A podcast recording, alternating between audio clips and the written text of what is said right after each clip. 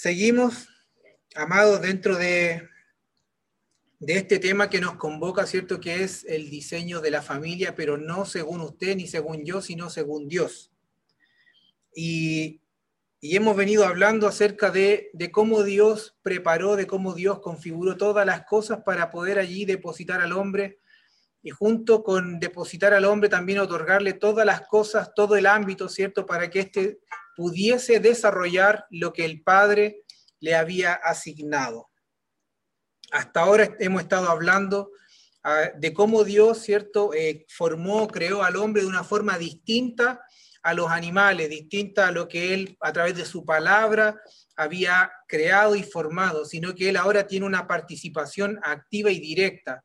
Él formó al hombre en la versión, ¿cierto? Hombre y mujer, varón y hembra. Continuando con este tema, vamos a hacer un pequeño resumen muy, muy breve, en breves líneas, lo que hemos venido bosquejando hasta ahora, ¿ya? Todo lo que hemos venido hablando desde que comenzamos hasta este momento, enmarcado en el diseño de Dios para la familia. Este diseño no tiene que ver, amado, no tiene que ver en cómo la sociedad ha estado configurando nuestra familia, no tiene que ver lo que están rigiendo las leyes, no tiene que ver con las organizaciones que se levantan para poder eh, dar o otorgar ciertas definiciones, eh, otorgarle, eh, no sé, lo que ellos quieren hoy en día, ¿cierto? No tiene que ver con eso, sino que dijimos que hay un relato y ese relato lo dijo Dios y todo lo que se levante en contra de ese relato es un antirrelato y para nosotros no cuenta si hablamos de familia, con el, con el solo hecho de mencionar la palabra familia, a usted se le viene a la mente, se le trae eh, su familia, como usted conoce a sus vecinos, a sus padres, a sus hermanos, al hijo que se casó, a la hija que se casó, ¿cierto? Cada uno de nosotros vemos y, entendemos por familia un cierto tipo, ¿cierto? Eh, de configuración que traemos ya predeterminada. ¿Por qué? Porque así lo vimos, así fue, eh, así me enseñaron, así me crié, y, y, cada uno de nosotros tenemos una configuración distinta. Y esto no habla de que sea bueno o de que sea malo, de que sea distinta o muy distinta. No tiene que ver con eso, porque para usted va a ser su familia y para mí va a ser la familia, ¿cierto? Y, pero más allá de la configuración que usted pueda tener en su casa, más allá de lo que yo pueda creer que es la familia, tenemos el relato, el relato de Dios. Y Él fue quien definió, Él fue quien nos dio las instrucciones, nos dio, ¿cierto?, el, el, el manual, por así decirlo, en donde Él ya había decidido qué era la familia, cómo se iba a configurar la familia, quiénes iban a ser parte de la familia y no lo que hasta el día de hoy podemos ver y tener. Yo entiendo que cada uno de nosotros vivimos realidades distintas. Y esto tiene que ver con si nuestros padres fueron cristianos o no. Eso depende, ¿cierto? Y eso enmarca el bienestar de, de la familia, el núcleo familiar hoy en día. Si tenemos un papá que ama a la familia y que está presente, va a estar siempre. Pero si tocó un papá que por causa del trabajo tiene que viajar mucho, no está presente, todos estos diseños, por diferentes causas, se van, eh, se van perdiendo. Vamos perdiendo el enfoque, vamos perdiendo lo que necesitamos entender y para eso debemos recurrir a la palabra, como lo que estamos haciendo hoy. Entonces, cada vez que mencionamos la palabra familia, traemos a colación, traemos a nuestra mente la configuración desde casa. Mi familia es así y la tengo que amar, es lo que Dios me dio, lamentablemente, en mi familia y no hay nada más que hacer, ¿cierto? Pero, pero para poder llegar a la palabra familia, hay, hay cosas, hay sucesos que ocurren antes de llegar a ser familia. Veamos primero lo que sucedió en la creación. Dios primero plantó, formó al hombre y lo depositó, ¿cierto?, en Edén. Él deposita el, al hombre en versión varón y hembra, por lo tanto, no es que Adán no podía decir es que me tocó esto, de, mi suegra me salió así, mi mamá, ¿cierto? Él no tenía antecedentes. Por eso es que Dios estaba comenzando con él eh, el inicio de la humanidad para darle una configuración que ya estaba preestablecida en su interior y que ésta debía sellarse por medio del árbol de la vida. Y esto lo vamos a ir viendo más adelante. Entonces vamos viendo un pequeño resumen hasta ahora de lo que hemos venido hablando. Número uno, Dios por su palabra ordena la tierra dándose a conocer Él como la luz del mundo. Y eso es lo primero que encontramos, ¿cierto? Número dos, Dios por su palabra crea el ambiente, el hábitat donde depositaría las especies de la tierra. Esto es la, obra creadora de Dios, Él en el principio ordenando, manifestando la luz, separando, formando, creando, ¿cierto? Para luego depositar allí a los seres vivientes. Después, Dios crea todos los seres vivos en los diferentes ambientes de la tierra, ya sea cielo, tierra, agua. Y lo, y lo, que, lo que exista, ¿cierto? Todo lo creó, todo lo formó el Señor. Luego Dios forma al hombre a su imagen y semejanza. Y ahí ya vemos que Dios tiene una participación más directa, ¿cierto? No fue algo impersonal, sino que Él se involucra en, este, en esta formación del hombre. Dios en el hombre crea la raza humana que llenaría la tierra, ¿cierto? Con la semejanza de Él. Y aquí, amado, usted tiene que comenzar a, abrir su mente y comenzar a ver que este ha sido siempre el deseo de Dios, ¿cierto? Llenar la tierra con su semejanza. Hoy día nosotros tenemos la semejanza de Cristo en nosotros. Cristo opera en nosotros, ¿cierto? Y, su espíritu que está unido a nuestro espíritu, Él impregna el sello, impregna su carácter, impregna su forma y nosotros desde abajo, ¿cierto? Procuramos todos los días alcanzar esa forma, alcanzar esa estatura para que la imagen de Cristo sea manifestada en la tierra y muchos puedan conocer al Padre a través de su Hijo. De eso se trata el Evangelio. Número 6. Dios en el hombre hecho a imagen y semejanza ¿cierto? Crea hombre y mujer con sexualidad distinta, esto fue lo que hablamos la semana pasada, pero bien marcada, varón y hembra, Él los creó.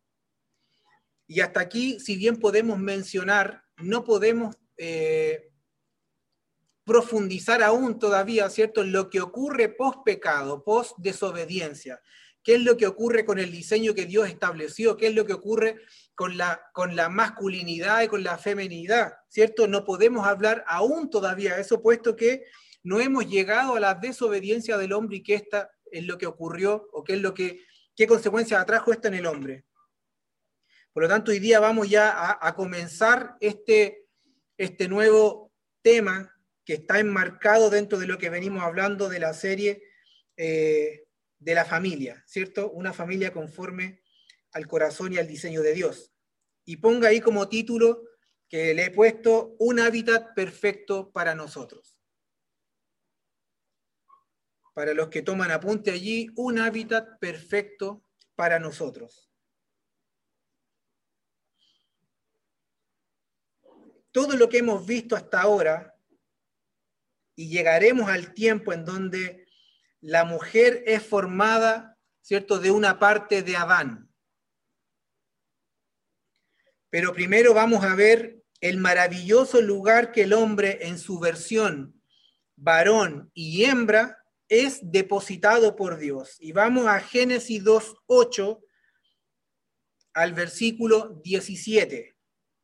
Y eso manténgalo ahí bien presente. Génesis 2.8 al 17. Y dice, y plantó Jehová Dios un jardín en Edén, en el oriente, y puso allí al hombre que había formado. Recuerde, hombre versión varón y hembra. Jehová Dios hizo brotar de la tierra toda clase de árboles atractivos a la vista y buenos para comer. También en medio del jardín, el árbol de la vida y el árbol del conocimiento del bien y del mal. Recuerde que en Génesis 2 estamos haciendo un zoom, ¿cierto?, del Génesis 1, de cuando Dios comienza a crear y a formar. Este es un zoom más de cerca, más detallado, que nos da más luces de lo que Dios estaba haciendo. El 10 dice, un río salía de Edén para regar el jardín, y de allí se dividía en cuatro brazos. El nombre del primero era Pisón. Este rodeaba toda la tierra de Javila, donde hay oro.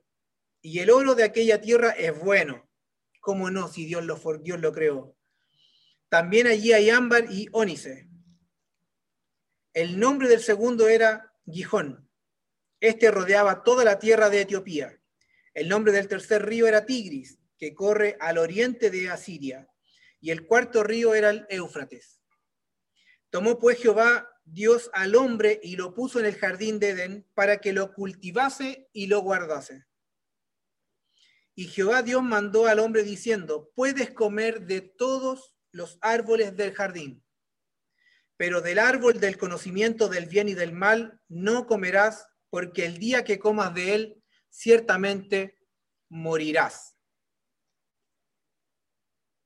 Esa fue la sentencia, adelantándonos un poco, esa fue la sentencia, ¿cierto?, que desató una catástrofe para el hombre. Pero veamos en el uno a uno estos versículos un poco más de forma detallada. El versículo 8 habla de Edén. Y esto fue probablemente una región muy extensa en Mesopotamia, según lo que se cree hoy, de acuerdo a los estudios que se han hecho. A esta la distinguía, se distinguía por la hermosura natural, la riqueza y variedad de sus productos. Recordemos que lo que acabamos de leer, ¿cierto? Dice que tenía oro, tenía eh, ónice, tenía eh, ámbar, y todo lo que había allí era bueno, todo lo que Dios había creado era para el hombre. Por lo tanto, había mucha riqueza natural y mucha variedad de productos. De ahí su nombre que significa delicia. Uno de los nombres o traducciones significa delicia. Dios plantó un huerto al oriente un parque extenso para el hombre, que era diferente de cualquier otro, de cualquier otra parte del mundo que Dios ya había formado y creado. Pero acá él depositó al hombre. Recuerde en versión hombre y mujer, varón y hembra. Y aquí Dios tenía comunión con la imagen que él había formado. Entonces, como dijimos, la descripción que, hemos mencionado en la actualidad está caracterizada por un oasis. Esa es la definición hoy en día. O jardín fértil. Si nos transportamos, ¿cierto?, a, este, a, hoy día, eh, es un oasis. Siempre nosotros fantaseamos, ¿cierto? Me gustaría vivir en un oasis o encontrar un oasis en el desierto y nos imaginamos, ¿cierto? Un espacio que tiene de todo, agua fresca, fruta, eh, para disfrutar un paraíso maravilloso. Y eso es lo que era el jardín de Edén. Allí Dios depositó al hombre en un oasis, en un lugar fértil, en un lugar productivo, en un lugar lleno de agua para que regara todo lo que el hombre debía eh, procurar con la tierra. Todo estaba listo. Es un lugar tranquilo, es un lugar de reposo para el hombre que no significaba que él, que él no hiciera nada, sino que Dios también a él le había dado ciertas tareas, le había designado trabajo, que lo vamos a ver un poco más adelante y vamos a explicarlo. Pero todo lo que, lo que el hombre tenía estaba a su mano para poder realizarlo, nada tenía que buscar él por su propia fuerza, Dios le había dado todo. Podríamos nosotros hoy en día, y aquí ya le hablo a los matrimonios, mirando un poco a pantalla, veo ahí, ¿a dónde están los doctores? Ahí están los doctores, el tío Orlando con la tía Tati. También tenemos a Daniel, Karen, ¿cierto? A Ruth, a Armin, a los matrimonios. Está también Paola, está Ricardo con Liuba. Encontramos este reposo en nuestro hogar, este oasis en nuestro hogar. Es un lugar placentero para poder llegar una vez que el hombre ha llegado de trabajar, Sabes que curiosamente me he encontrado muchas veces con compañeros de trabajo que están buscando dentro del trabajo horas extras, no tanto por el dinero, sino por el tiempo, por pasar más tiempo en el trabajo porque de una u otra manera no quieren llegar a sus casas. A otros nos pasa algo distinto, otros anhelamos llegar a la casa, estar en casa, porque allí encontramos un reposo, allí encontramos cierto una calidez, queremos estar allá, queremos estar con nuestra familia, queremos estar con nuestra esposa, con nuestro hijo, más allá de si se portan bien o mal, cierto, eso es, es la guinda de la torta, pero encontramos hoy día ese lugar placentero de reposo en donde siempre queremos volver.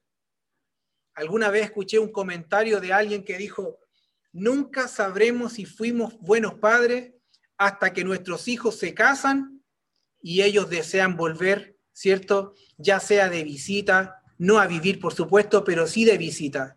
Y, yo recordaba, y recordaba también junto a Daniel, cada vez que nosotros teníamos un fin de semana libre en Santiago, deseábamos volver y estar en casa del papá con la mamá, disfrutar, conversar largas horas en la noche. Quizás no había mucho que podamos compartir en cuanto a lo material, pero no buscábamos lo material, sino que encontrábamos también en, esa gracia paterna, ¿cierto? El, poder regocijarnos en Él, en aprender, en amarnos cada día más.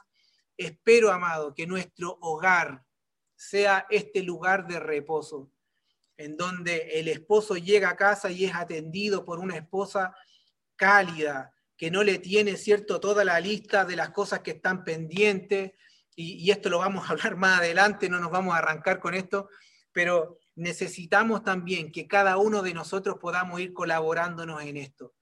Nadie dijo que el matrimonio iba a ser fácil, nadie lo dijo, ni Dios, ni Dios lo dijo no dijo él que iba a ser fácil, él dijo, ¿cierto? Lo que él definió se iba a sustentar porque él había impreso el sello de que lo que él diseñaba daba la garantía de que funcionaba. O sea, de que va a funcionar, va a funcionar, pero hay un trayecto que caminar, ¿cierto?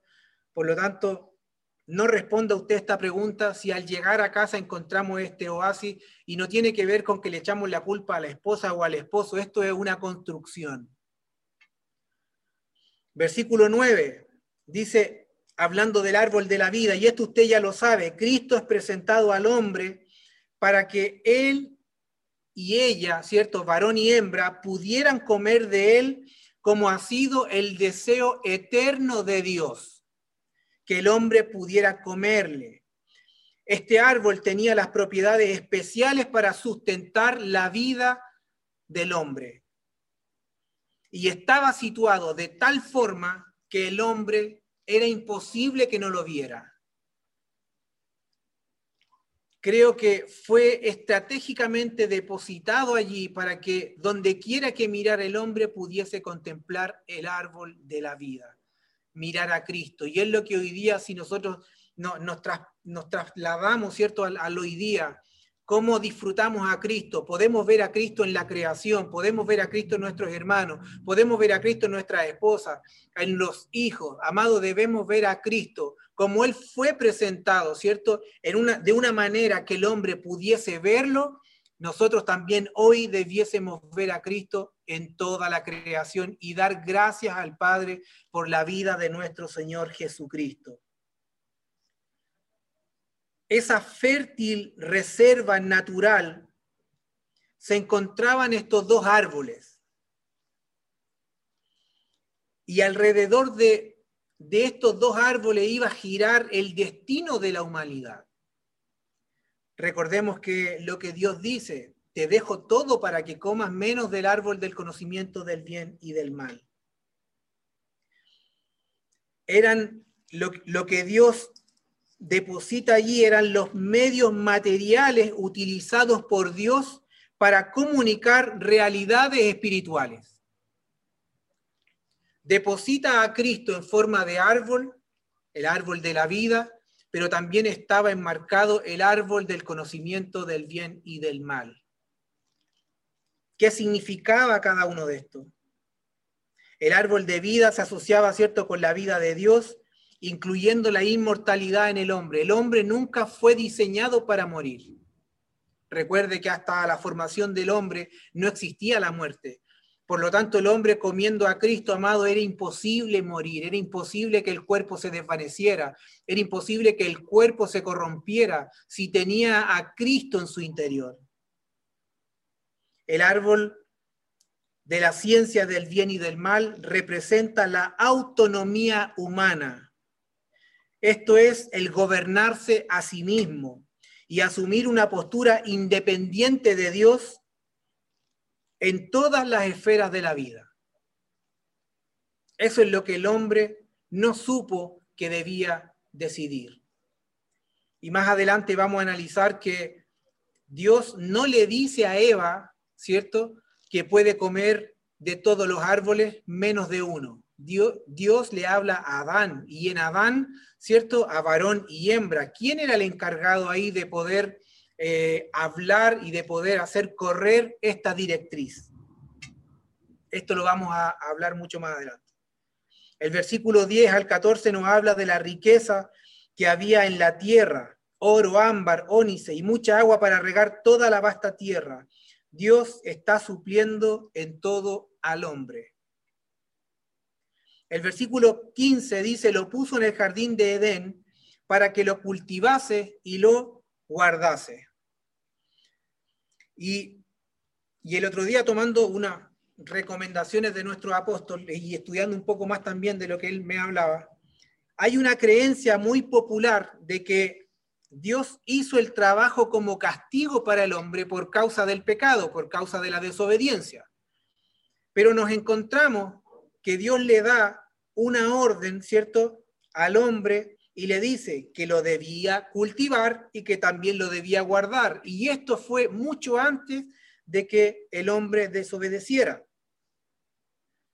Por lo tanto, hay, hay una corriente que dice que el trabajo fue dado como castigo al hombre. No, esto es incorrecto. Dios instituyó el trabajo con un doble propósito.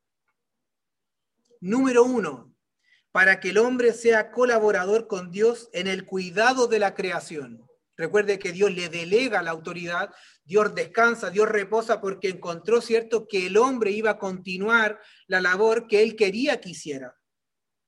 Por lo tanto, en este sentido, el hombre se convierte en un colaborador de Dios. Y también se convierte en un siervo de Dios. Él está sirviendo a Dios. Y fíjese qué interesante es que la voz cultivar proviene del hebreo abad y se traduce también como servir. Encontramos algunos versículos más adelante en Éxodo, por ejemplo, 3.12, cuando dice, serviréis a Dios en este monte, que ahí hay un acto también de servicio y adoración a Dios también por medio del trabajo. Pero nosotros hemos pensado, ¿cierto?, que, que, el trabajo tiene que ver con que es una maldición de Dios para el hombre, pero no.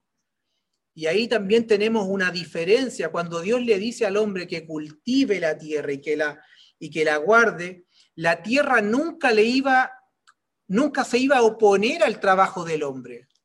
La tierra no iba a responder al hombre con, con espino, no iba a responder con, con maleza, porque no estaba constituida. Por lo tanto, aún ese trabajo para el hombre iba a ser un deleite porque a través también de ese trabajo él sabía que estaba agradando a Dios porque estaba haciendo lo que el Padre le había dicho. Él debía cultivar la tierra, él debía trabajar la tierra.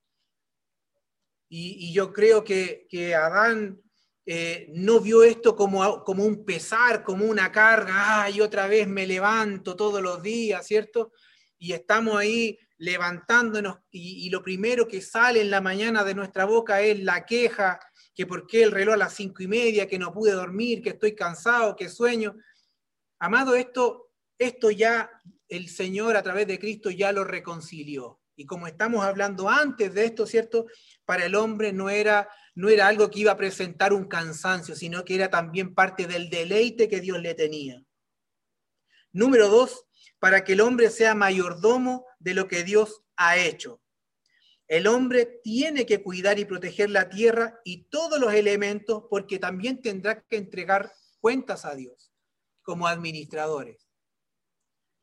Dios no, no, nos va a pedir cuentas, ¿cierto?, de aquello que, que no estaba en nuestras manos. Él nos va a pedir cuenta en aquello que tuvimos en nuestras manos y no supimos administrar. De eso se trata. Y al hombre, Él le entregó la tierra. Por lo tanto, el hombre también debía dar cuenta de lo que Dios también le había dado él debía multiplicar todo lo que Dios le había entregado. Entonces la responsabilidad que Dios le asigna al hombre es la de cultivar, de guardar el jardín. Y estas dos ocupaciones también hay un paralelo allí entre un agricultor y también un pastor.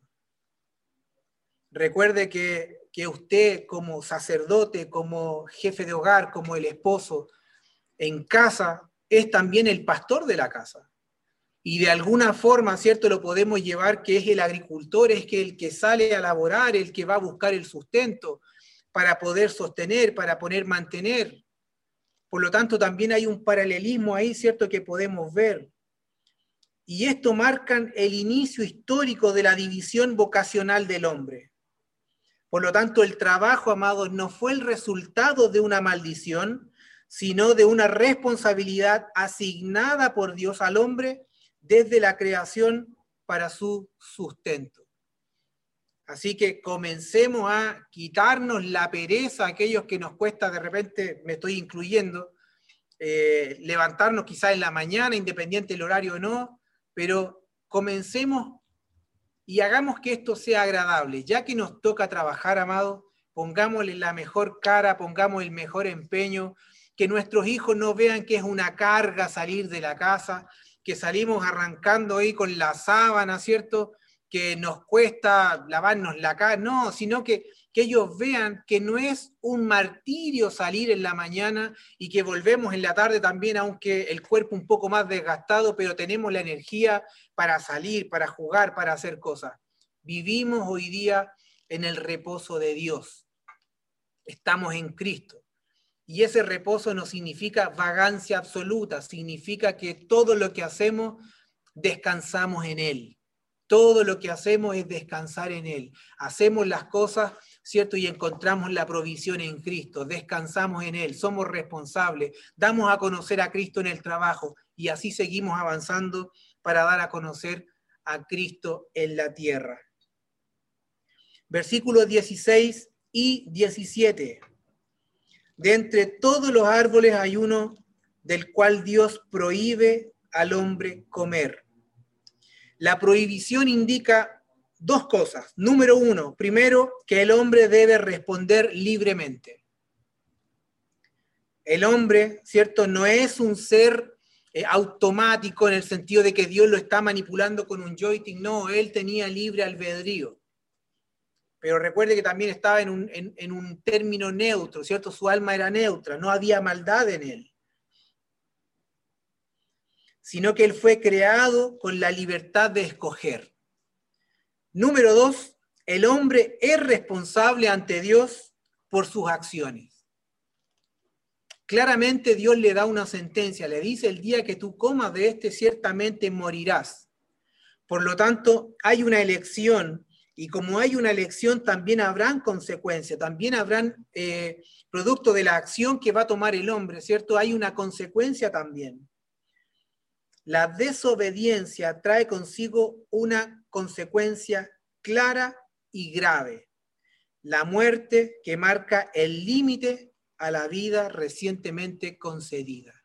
Eso es lo que Dios deja ver ahí, ¿cierto? Con lo que Él le dice. Y seguimos avanzando en, este, en estos pasajes y llegamos a la creación, a la formación de la mujer. Génesis 2, 18 en adelante dice, vamos a leer hasta el 23. Dijo además Jehová, Dios, no es bueno que el hombre esté solo, le haré ayuda idónea. Y estos son los versículos más utilizados hoy en día, ¿cierto? Cuando hay matrimonios, cuando hay, eh, se anuncian, no sé, las bodas, hay compromisos de por medio, son los versículos más utilizados. Jehová Dios dice, pues, formó de la tierra todos los animales del campo y todas las aves del cielo, y los trajo al hombre para ver cómo los llamaría. Lo que el hombre llamó a los animales, ese es su nombre hasta el día de hoy. Sabemos que hoy día la ciencia, ¿cierto?, ha encontrado un montón de cosas y ellos también los bautizan con el nombre que quieren, pero encontramos que hasta el día de hoy lo que Adán realizó se mantiene. El 20 dice, el hombre puso nombre a todo el ganado, a las aves del cielo y a todos los animales del campo, pero Adán no halló ayuda que le fuera idónea. Génesis 2.21 dice, entonces Jehová Dios hizo sobre el hombre, hizo, perdón, que sobre el hombre cayera un sueño profundo y mientras dormía tomó una de sus costillas y cerró la carne en su lugar. Y de la costilla que Jehová Dios tomó del hombre, hizo una mujer y la trajo al hombre. Entonces este, este dijo, el hombre dijo, ahora esta es hueso de mis huesos y carne de mi carne. Esta será llamada mujer porque fue tomada del hombre. Si usted se recuerda, la semana pasada nosotros hablamos de la masculinidad y también hablamos de la feminidad. Eh, suena media rara esa palabra. Pero, ¿por qué hablamos de esto sin haber Dios formado a la mujer? Y es que cuando Dios forma y crea al hombre, él ya hace una diferenciación y él ya da, ¿cierto?, lo que, lo que van a hacer. Él va a ser un varón y también va a ser una mujer. Él va a ser masculino y ella va a ser femenino. Dios ya había designado ya, ¿cierto?, el género, ya le había asignado el género a cada uno de ellos, aunque estaban representados en uno. Por lo tanto, ahora cuando Él saca, ¿cierto?, a la mujer del hombre, la mujer automáticamente en ella se manifiesta lo femenino, eh, se manifiesta, ¿cierto? No, no lo masculino del varón, sino claramente lo femenino con lo que Dios la había formado. Entonces la vida del hombre se va desarrollando ahora en el jardín, pero el hombre hasta antes de estos versículos se encontraba solo, en soledad. Él no tenía aún ayuda idónea cuando él comienza a nombrar a la totalidad de los animales que viven en y sobre la tierra, no halló a su símil. ¿Cuánto habrá tardado Adán en darse cuenta que cada vez que él veía a los animales los veía con su par, macho, hembra? ¿Cuánto le habrá tomado él darse cuenta que él no tenía, cierto, una, una mujer a su lado, no había alguien, un par, alguien idéntico a él que pudiese también eh, hacerle compañía. Vemos que, es Dios quien dice, ¿cierto?, que, que no se encontró nadie y él mismo decide también darle esta ayuda idónea. No halló Adán su símil, cada animal en su versión macho y hembra, todo creado para fructificar y multiplicarse en la tierra. Y el hombre los integra a su vida, ejerce la vocación sobre él, el dominio sobre ellos, ¿cierto? Les da nombre, pero Dios sabía que ningún animal, ni siquiera Dios, le podía servir de ayuda idónea al hombre. El hombre debe estar en una relación social. El hombre no fue creado para estar solo. Y vamos a ver esto más adelante. Entonces Dios decide soberana y libremente dormir al hombre para proveer la necesidad del compañerismo al hombre. Y esto es maravilloso, que el hombre no haya tenido participación alguna cuando Dios forma también a la mujer. Hay muchos chistes referente a esto, que por qué, por ejemplo, Dios no creó primero a la mujer, y es que es que la mujer después le hubiese dado las órdenes a Dios para, para que creara las cosas conforme a como ella quisiera. Otros dicen que echando a perder se aprende. Entonces primero Dios había aprobado con el hombre, ¿cierto? Y luego saca la mejor versión eh, a la mujer. Son, son eh, caricaturas que se van maquillando para, que, para beneficiar o al hombre o a la mujer, pero vemos que Dios no participó ni al hombre para poder formar algo que él ya había decidido, ¿cierto? Desde la, desde la Trinidad, desde el Dios triuno, formar y hacer en la tierra. Por lo tanto, el hombre, amado, no debe vivir solo. Su vida encuentra un significado completo en la comunidad, en, lo corporativo, ¿cierto? En otros seres humanos.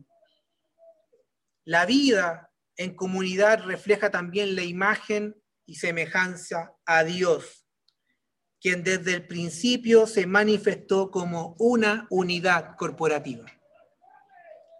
Y esto es lo que debemos ir comprendiendo. Dios es una unidad corporativa. Por lo tanto, cuando en estos tiempos, amados, nosotros, Él nos hace partícipe del cuerpo de Cristo, dejamos de ser los llaneros solitarios y hoy amamos estar, amamos ser parte del cuerpo, amamos ser parte de la iglesia y esto se debe manifestar, debe haber, debe haber un querer, un querer estar, un querer congregarnos, un querer escuchar la palabra, porque esto es parte de nuestra naturaleza redimida en Cristo. Comencemos este, este recorrido por cada uno de estos versículos. El versículo 18, no es bueno que el hombre esté solo. Una traducción literal del texto hebreo diría, el hombre estando solo no es bueno.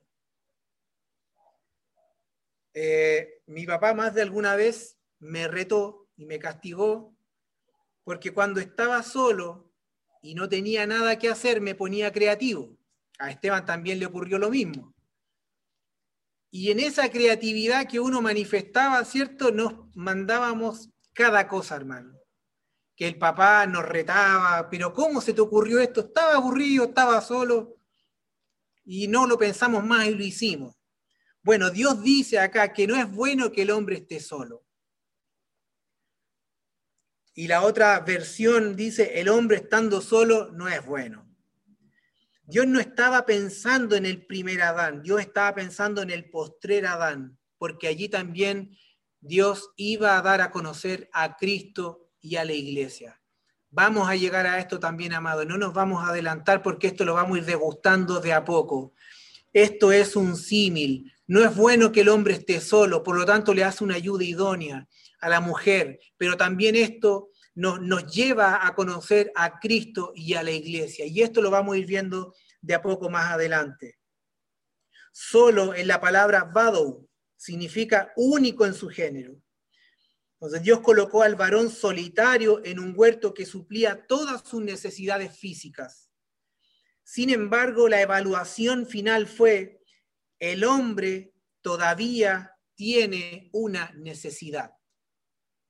Así que el Creador dijo, le haré una ayuda para él. Recuerde que ya estaban, ¿cierto?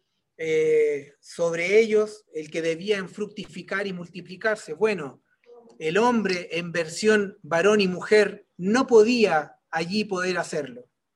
Por lo tanto, Dios, ¿cierto? Le hace esta ayuda idónea. Ayuda es la palabra eser, significa socorro, significa auxilio. Indica que Adán no era capaz de alcanzar por sí solo todo lo que estaba llamado a hacer y a hacer en la tierra. Idónea para él denota complementariedad. Es en contra, es opuesta, es al frente, es su contraparte. La ayuda necesaria que él debía tener para poder cumplir fielmente lo que Dios le había dicho que debía hacer. Era necesaria para el trabajo diario, era necesaria para la procreación, era necesaria para el apoyo y la compañía que él debía tener en la tierra. Ayuda idónea se escribe Eser Keki Neget le vamos a compartir esto, ¿ya? Para que lo pueda ver. Y significa tres cosas. Es ser, dijimos que era la ayuda necesaria, no impuesta, ojo con esto, ayuda necesaria, no impuesta, como alguien que es fuerte, no es débil, como alguien que es fuerte. Usted escuchará y, espero que en este momento su mente eh, lo lleve a que se escucha que la mujer es el sexo débil, ¿cierto? Eh, es la parte más débil, amado. Estamos viendo el relato oficial. No escuche el relato que no es oficial. El relato oficial dice que es una ayuda necesaria, que no es impuesta, pero es alguien fuerte, no es débil. Que aquí significa similar, pero neguet significa del lado opuesto. Bueno, pero ¿qué está hablando el pastor? Bueno, el pastor ahora va a, a, formar, ¿cierto?, lo que queremos transmitir. Entonces, cuando la Biblia dice, le haré ayuda idónea, lo que quiere decir es, le haré una ayuda necesaria, no impuesta.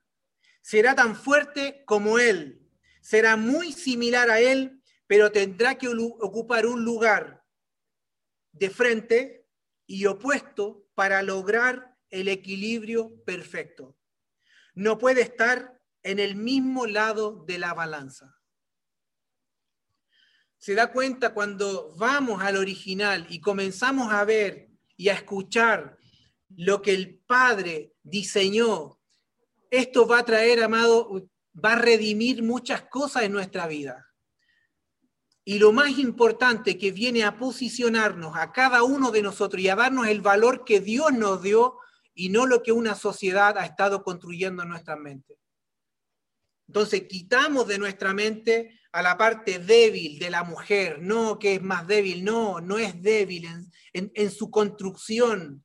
El Padre la diseñó fuerte, y usted lo sabe, yo creo que un hombre no puede aguantar los dolores de parto para poder de estar en, ese momento, amado, no, no es que se necesite ser débil, se es fuerte en esos momentos.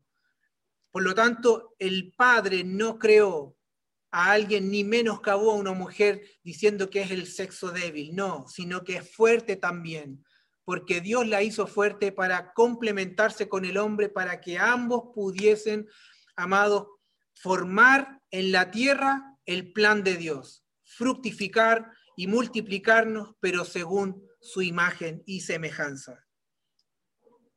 Voy a repetir esta frase, le haré una ayuda necesaria, no impuesta, será tan fuerte como Él, será muy similar a Él, pero tendrá que ocupar un lugar de frente y opuesto para lograr el equilibrio.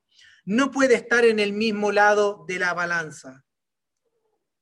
Cuando la mujer, y aquí nos, vamos a ir adelantando para ir degustando poco a poco, cuando la mujer come del árbol, se rompe el equilibrio en la balanza. Se rompe. Pero en Cristo fuimos puestos nuevamente en equilibrio en la balanza. Y eso significa haber sido justificados. Cristo nos ama no porque seamos unos perdidos, ¿cierto? No, sino porque somos su complemento en la tierra. De la misma manera que Ish, y esto lo vamos a ir viendo más adelante, no puede, no puede estar sin Icha, Ish es la parte del varón, Icha, ¿cierto? Es la parte eh, de la mujer. El varón no puede estar sin la mujer, Cristo no puede estar sin la iglesia. Recuerde que sin esposa no hay casamiento. Así que vamos degustando esta palabra. Y quiero comentarles, eh, dentro de todo lo que estudié, encontré algo que también me, me hizo un poco más de sentido y se los se voy a, compartir.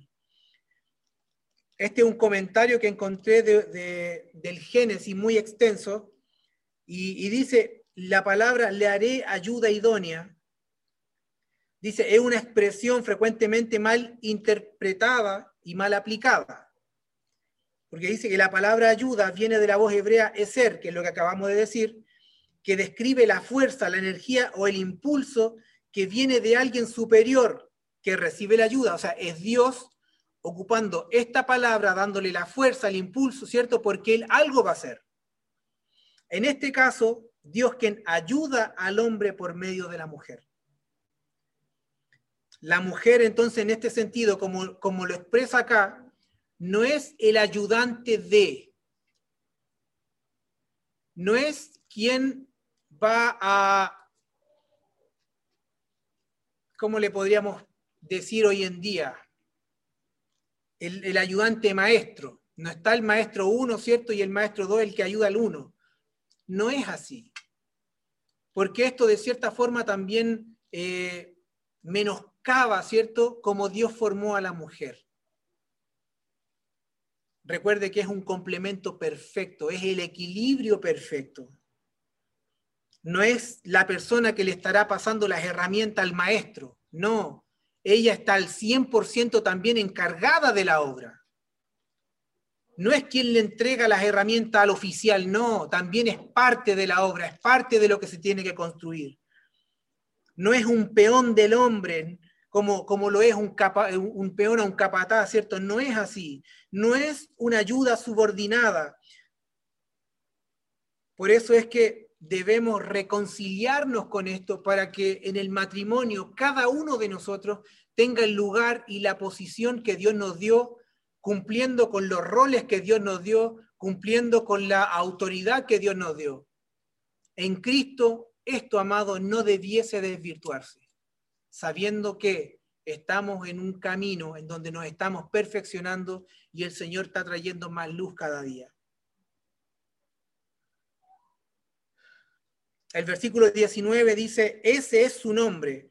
Y esto habla de que lo que Dios había dicho al hombre, ¿cierto? En el capítulo 1, y señoread sobre la tierra y sus criaturas, eh, el hombre que portaba la autoridad de Dios fue el quien delegó los nombres a todos los animales y puso nombre y él, y él con la sabiduría, con la inteligencia que Dios le dio, tuvo la capacidad de poder ver las características de cada animal y asignarle su nombre. Entonces esta percepción, inteligencia estaban sobrenaturalmente en él, estaban aumentados, ¿cierto? Para poder distinguir el carácter, los hábitos y diferenciar cada especie. Y esto es lo que podemos ver hasta el día de hoy. Pero el versículo 20 dice, y volvemos nuevamente a, esta tristeza que, que, nos hace ver, más para Adán no halló ayuda idónea para él. Y el propósito de esta escena, que es bastante singular, era demostrarle que ninguna de las criaturas vivientes que él veía era parte de él. No había una en condición igual a él. O sea, aquí vemos también cómo Dios nunca ha perdido absolutamente nada de lo que él quiso hacer. Forma, ¿cierto?, los animales eh, de la tierra. Adán le coloca sus nombres, pero él comienza a ver que ellos tienen, ¿cierto?, una versión macho y hembra, pero también Dios lo hace esto para que Adán se dé cuenta que no hay nadie semejante a él. Entonces ese era también lo que Dios quería, que él se diera cuenta que mientras veía cada especie tenía su compañero, para él no había.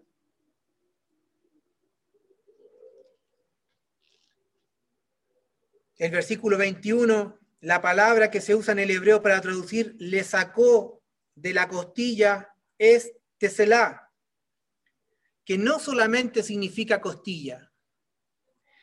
La palabra teselá significa o da la idea de dejar cojo a alguien, dejarlo incompleto.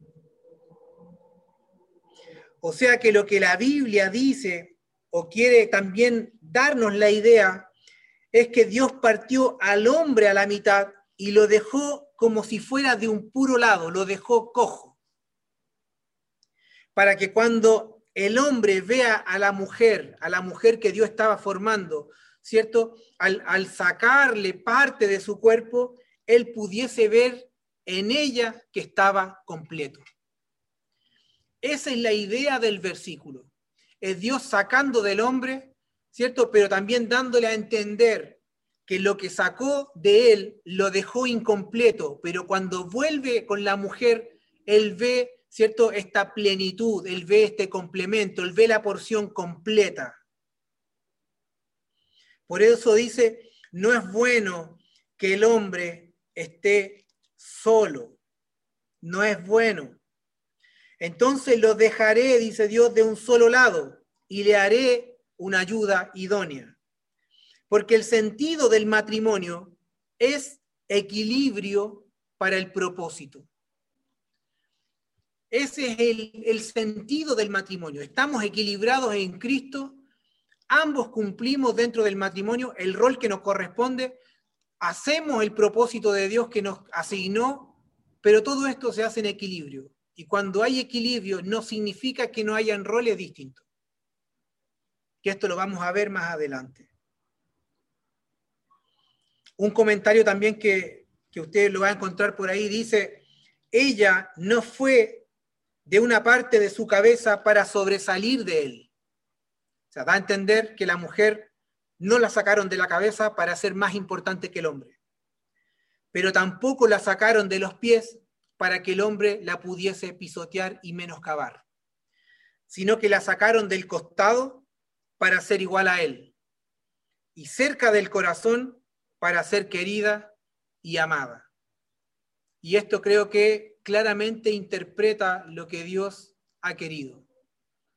Nunca quiso Dios darle a alguien superior para el hombre, pero tampoco la idea de él era de darle a alguien que el hombre la pudiese menospreciar, sino que era alguien que iba a ser su complemento. Era la otra mitad para que juntos, ¿cierto?, pudiesen verse eh, en, un, en un todo, en un uno perfecto. Y aquí más adelante vamos a hablar que, que estoy buscando estos dichos que tienen, que tuvimos alguna vez, estoy buscando mi media naranja, ¿cierto? Usted ni nadie es incompleto en ese sentido. El Señor nos ha hecho eh, al 100%, ¿cierto? pero el matrimonio tiene una definición especial. Y nosotros encontramos esta como, como una función que es maximizada. Nos maximizamos en, la esposa, en el matrimonio, encontramos la plenitud, el 100% de todo. Versículo 22 dice, Dios como padre de ella trajo la mujer al hombre como su segundo ser como su ayuda idónea. Es algo que Dios no delega en el hombre, solo Él tiene la autoridad para formar esta ayuda, el complemento para el hombre. Y aquí recordamos que no es Dios, ¿cierto? Eh, pidiéndole consejos al hombre, sino que es Dios bajo su completa independencia, ¿cierto? Y autoridad decide eh, formar a la mujer y entregarla al hombre como la ayuda que él necesita para poder cumplir el propósito que Dios le había asignado. Versículo 23. Dios presenta la nueva criatura al hombre, quien expresa la naturaleza de la mujer en tres declaraciones. Número uno, o primero, el hombre reconoce la igualdad del nuevo ser. Ella también es humana, y de la misma materia del hombre, hueso de mis huesos y carne de mi carne. Segundo, Adán le concede identidad propia, ¿cierto? Él dice es mujer, identifica su género, ella es mujer, es femenino, aceptando, ¿cierto?, la sexualidad diferente que completa y complementa la humanidad. Ahora ambos podrán fructificar y podrán también multiplicarse. Entonces, el hombre acepta esta sexualidad diferente a él, que completa y complementa para que pudieran cumplir lo que Dios quiere. Y esta cualidad hace posible que la mujer sea la compañera perfecta para el hombre. Y tercero, por ser formada del hombre, la mujer es lo más cercano posible al hombre y es su compatibilidad más perfecta el hombre jamás encontrará una compatibilidad distinta a la mujer. Recuerde que estamos hablando del relato oficial. El hombre en su ser, ¿cierto? En, su ser más puro y si usted lo quiere llevar al día de hoy ya reformado en Cristo, nunca va a poder encontrar la perfección, ¿cierto? Esta complementariedad en alguien distinto eh, a la mujer o al hombre. No existe. La sociedad hoy día querrá mostrarnos hermosas historias de amor, pero usted y yo sabe que eso es un contrarrelato. Y nosotros estamos hoy día identificando la voz oficial de Dios, cuando Él decidió crear y formar a toda la humanidad. Entonces, eh, hueso de mis huesos, dice él, ¿cierto? Y este es el poema de Adán, que se centra en nombrar al deleite de su corazón en esta compañera recién hallada. Varón, dijimos que era Ich, la nombra varona, Icha, porque ella tiene su origen en él. La raíz de la palabra mujer también denota suavidad. Por eso es que la palabra dice que debemos tratar eh, a la mujer, a nuestra esposa, ¿cierto?, como vaso más frágil. Usted no trata un vaso plástico igual que un vaso de vidrio, ¿cierto? Y mucho menos un vaso de vidrio que costó, no sé, los vasitos 6 por mil a, un juego de vasos, no sé, que le costó 100 mil. O sea, el trato es totalmente distinto, ¿cierto? Usted ni siquiera va a querer golpearlo con los dientes. Eh, de acuerdo al valor que le damos, ¿cierto? Es el cuidado que vamos a tener. Cuando hay menosprecio en la casa, cuando hay menosprecio hacia la esposa, hacia el esposo, va a ser el trato que les vamos a dar. Pero amado, estamos creyendo que a través de la palabra vamos a reconciliarnos también con este primer amor.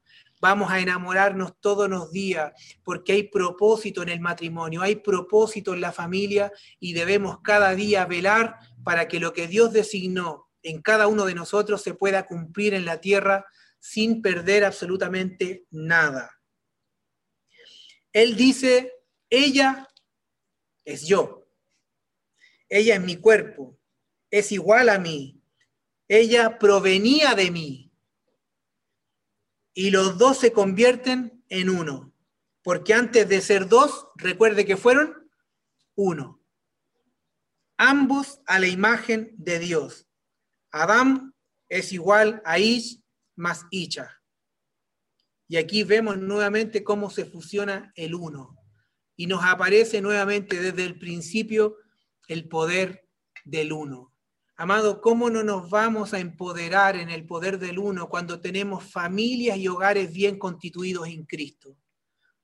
¿Cómo, cómo vamos a, a, seguir sufriendo y no disfrutando lo que el Padre ya reconcilió, ¿cierto?, nuevamente en Cristo y hoy tenemos para deleitarnos en casa, con nuestra esposa, con los hijos, disfrutando el matrimonio. Por eso es que donde quiera que estoy y tengo la ocasión de hablar del matrimonio, yo siempre les digo, yo soy un pro matrimonio. Eh, cuando veo compañeros, colegas que viven mucho tiempo juntos, sin casarse y nada, les hablo del matrimonio, les, les digo que, yo lo disfruto, los, los animo a que puedan lograr entender, sabiendo, ¿cierto?, la naturaleza que ellos habitan, pero también dejando que el Espíritu Santo haga la obra que Él le corresponde y que Él sabe hacer perfectamente. Para terminar, cuando Eva sale de Adán, ¿cierto? Es su cuerpo, pero cuando Dios la trae, la trae como su esposa. Y esto vamos a comenzar a verlo desde la próxima semana. Ayuda idónea. Lo que sale de Adán es su cuerpo, lo que le devuelve Dios a Adán, le devuelve una esposa. Así que vamos a disfrutar y vamos a orar por esta palabra, que el Señor siga alumbrando nuestros ojos para que la palabra y la luz que ella trae aclare todos los episodios de ignorancia de nuestra vida, de oscuridad, y podamos ser cada vez más perfectos en cuanto a la administración de la palabra en nuestra vida.